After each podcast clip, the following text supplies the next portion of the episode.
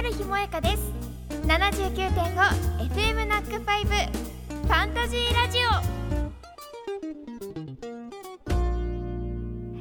インタマ 379.5FM ナックファイブ春日萌香がお送りしているファンタジーラジオ。この時間は春日と埼玉わっしょい大使の川内あやちゃんあやちが埼玉県内の興味深いスポットやイベントを実際に訪ねて取材。インタレスティングな埼玉の魅力を1ヶ月にわたってご紹介するインタマ3今月ご紹介するのは深谷市。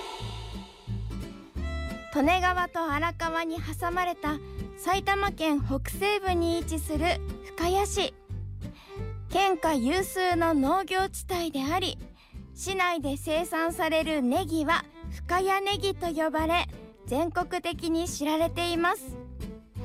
またベイシアグループやドトールコーヒーの創業者など多くの著名人を輩出。特に第一国立銀行現みずほ銀行の創立に携わり近代日本経済の基礎を築いた渋沢栄一王もここ深谷市出身です。今年の7月3日に発行される新一万円札に描かれる肖像ですよね。そんな深谷市私たちが最初に訪れたのは深谷市の玄関口です。私たちは JR 深谷駅前におります。やってきました。はい、えーこちらの深谷駅レンガ造りの大変美しい駅舎となっておりまして関東の駅100線の認定駅でもあります。おおそしてですね JR 深谷駅は東京駅と同じようなレンガのデザインだということは皆さんご存知かと思いますが、うんうん。東京駅が深谷市産のレンガを大量に用いているゆかりからレンガの街をアピールする意味を込めて1996年にこのような形に改築されたそうです。はい広い敷地にこうね、うん。浮かび上がるレンガ造りの駅舎。うん。レンガの赤茶色と金属部分の赤銅色深緑がとってもこのコントラストが綺麗です、うーんとっても敷地も広くてうん気持ちいいですね風もとっても、本当ですね、こちらの敷地内には？こちらですね。駅の中にはネギをモチーフにした柱だったりこのゆるキャラふっかちゃんだったり渋沢栄一のイラストなど深谷市を代表するものたちがたくさん並んでました。はいそして駅の外には渋沢栄一さんの銅像、私たちがさっき見てきました。渋沢栄一からくり時計もございます。ね衝撃でしたね。本当ですね。えっとほぼ政治にですね、青い目の人形という童謡が流れまして、うん。それまではねふっかちゃんの人形がこうくるくるくるくる回ってるんですが、そこから渋沢栄一さんの人形に変わっているというね。はいなんかまあシュールな。結構長かったですね。そうね。時間も、うん。あの盛り上がりのところまでしっかりやるという。ただそのはい、うん。あの青い目の人形という童謡がですね、はい。アメリカ生まれのセルロイドという戦争中は歌うことができなかった禁止されていた曲なんですよね。あそうなんですね。その曲とともに渋沢栄一おじいちゃんと呼ばせてくださいが青い目のお人形と日本人形をこう抱きながら優しい目でこうね交互に見ているという様はですね日本をね大変盛り上げた渋沢栄一さんですからはい。日本も頑張れ、うん。そしてね世界も頑張ってみんな仲良くしなさいって言ってもらってるようなそんな気持ちになりました。なるほどほっこりしますね。ねえそれでは次は渋沢栄一由来のあの場所に行ってみましょう。行ってみましょう。深谷駅の構内にあります。深谷ネギの柱。めちゃめちゃ面白いですよね。太い柱が本当にネギカラーになっててあの青紫の野菜によく巻いてあるテープまでしっかりと再現されているというね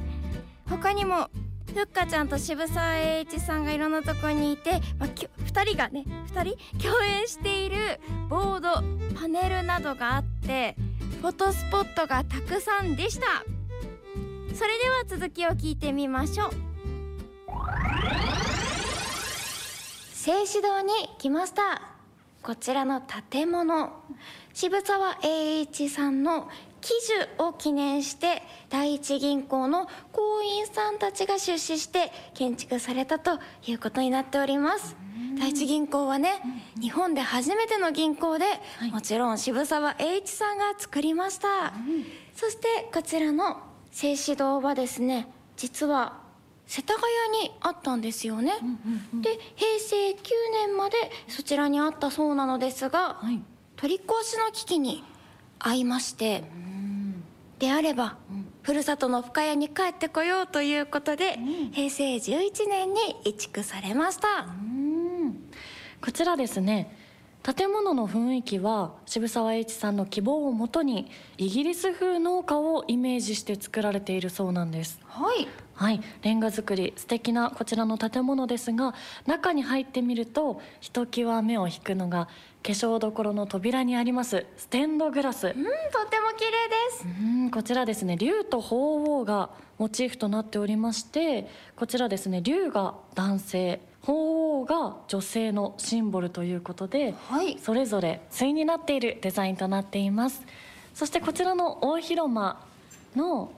暖炉の横にもステンドグラスありましてこちらも色とりどりでとっても綺麗なものになっています。はいこちらの大広間にありますステンドグラスは中国風、うん、中国の物語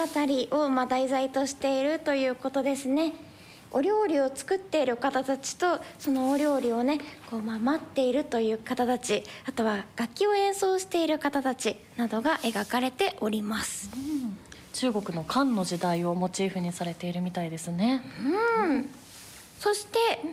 やっぱりこうレンガ造りなのがね大変印象的な建物なんですが、はい、レンガの積み方ってイギリス積みというのとフランス積みというのがあるそうなんですが、うん、こちらの建物はどちらも使われているという。そうなんですね、うん、また外観のところもね喜寿とレンガで描かれていたところもありましたね。デザインが本当に素晴らしかったですね。こちらの喜寿というところは、今度は朝鮮風というなるほど。ことなんですよ。グローバルな感じね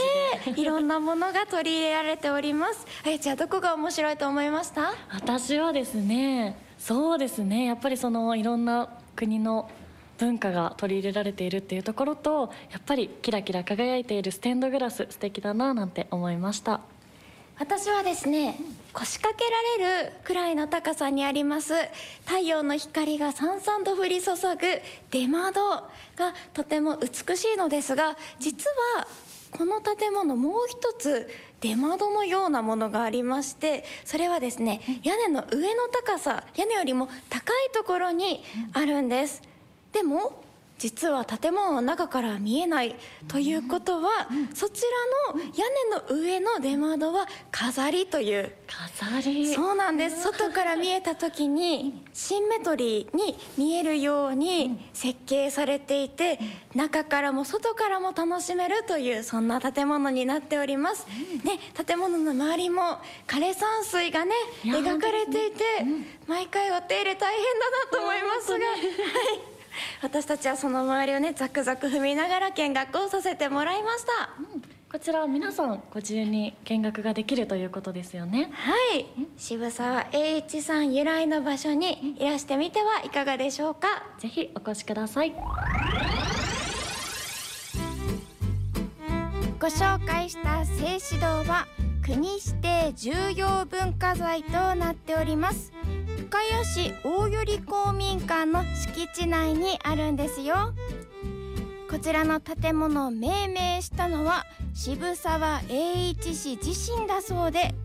儒教の経典の一つ中庸の一節。誠は天の道なりこれを誠にするは人の道なりという言葉にちなんでいます。来週はこの季節とても美味しくいただける深谷名物を堪能できるスポットをご紹介します。インタマ3は Spotify などポッドキャストでも配信していますのでぜひチェックしてみてくださいね。